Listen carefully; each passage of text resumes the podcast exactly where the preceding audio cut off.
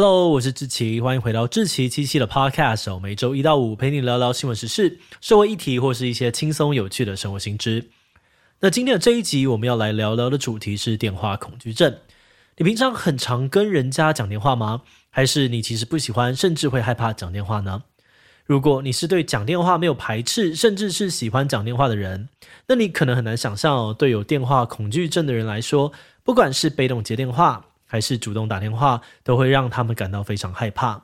有些人光是听到电话的铃声就会焦虑到发抖，于是假装没有听到，故意放着不理他。有时真的被吵太久，只好放弃挣扎接起来，但讲没几句话哦，就想要赶快挂断。不过，到底是什么原因会让这些人这么害怕讲电话？电话恐惧症就等于社交障碍吗？这个状况有没有办法可以治疗呢？今天就让我们一起来聊聊电话恐惧症吧。不过在进入今天的节目之前，先让我们来一段工商服务时间。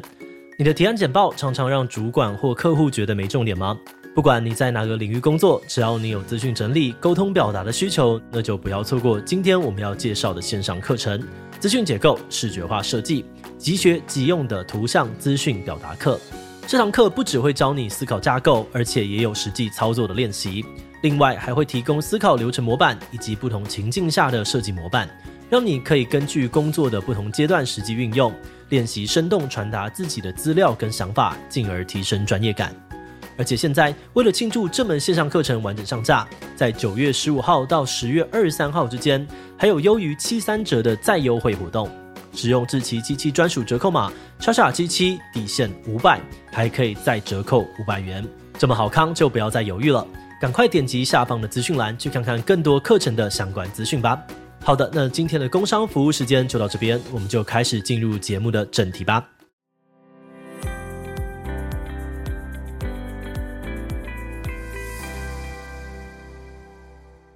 电话恐惧症虽然还不是一个可以被单独诊断的心理疾病。但它可以被归类成社交焦虑症的一种症状。所谓的社交焦虑症，就是患者会对任何的社交或公开场合感到焦虑、恐慌，担心自己在别人面前丢脸，怕自己出丑。而有电话恐惧症的患者，则是特别容易在电话当中出现这种状况。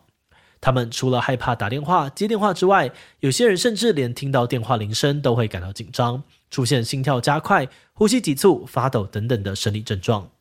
虽然听起来有点浮夸哦，不过实际上有电话恐惧症的人其实比我们想象中的还要多。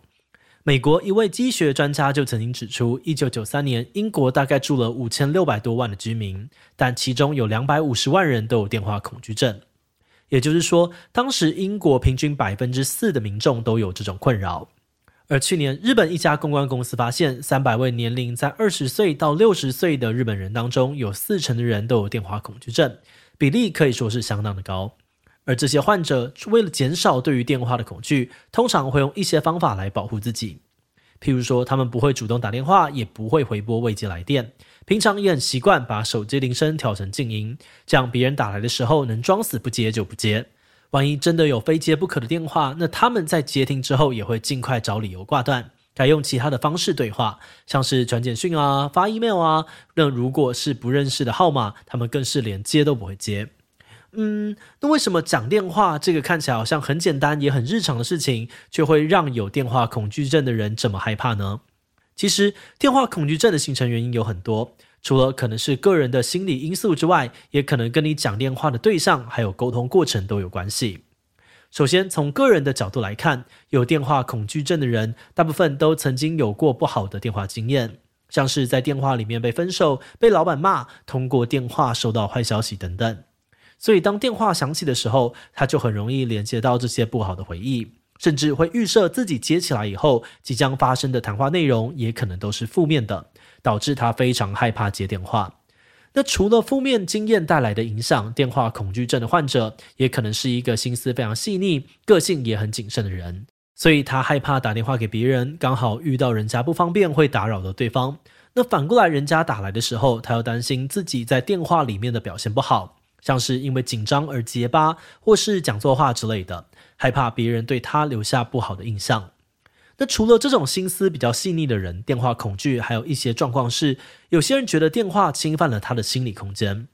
这听起来有点抽象哦，但简单来说，就是在电话响起来之前，这个人可能正处在个人模式，在做他自己的事情。但如果有人突然打来，他的节奏就会被迫被打断，而他就很不喜欢这样的感觉。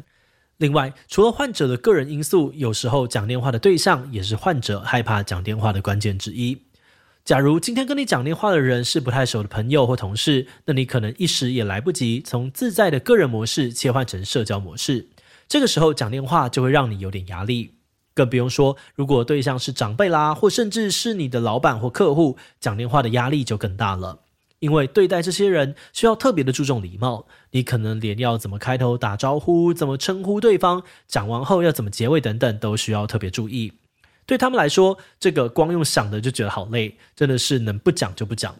像有研究指出哦，这几年日本有很多的年轻人都有电话恐惧症，学者就表示，这个现象在日本特别严重，应该是因为日本人对礼仪的要求特别重视，大家都很怕在电话里讲错话冒犯对方。诶，那如果不接电话是因为怕长辈给压力，那陌生人打来会不会就比较好呢？嗯，答案是不会，因为不知道对方是谁哦，所以对有电话恐惧症的人来说，反而会更没有安全感，更容易产生恐惧。好的，那听到这里哦，你可能会想问说，诶，那既然对这群人来说讲电话这么困难，那他们跟人面对面的时候，也会很容易焦虑、发抖、讲话结结巴巴吗？这就不一定了。如果是有严重社交恐惧症的人，那他对于任何人与人之间的接触都可能会觉得非常的不自在，所以不管是讲电话或是面对面，他都会表现出排斥。不过我们一开始有说到，电话恐惧症只是社交焦虑症里面的其中一个类型而已。换句话说，它会产生困扰的情境，大概也就是讲电话的时候。所以如果改成面对面接触，那通常比较不会有问题。为什么会这样呢？就研究指出，一场好的沟通，除了内容跟语调很重要之外，肢体语言跟面部表情也是决定一场沟通能不能够顺利的关键。面对面交谈的时候，因为可以看到对方的动作跟表情，所以本来就是一个相对有效率、确定性比较高的沟通模式。那对于有电话恐惧症的人来说，原本讲电话的时候，可能因为看不到对方，所以会担心对方不耐烦，不确定自己讲的这句话，对方实际上会有什么样的反应，因此感到焦虑。但如果换成面对面讲话，就可以看到对方即时的表情，减低因为不确定性而产生的恐慌，增加跟对方交谈互动的意愿。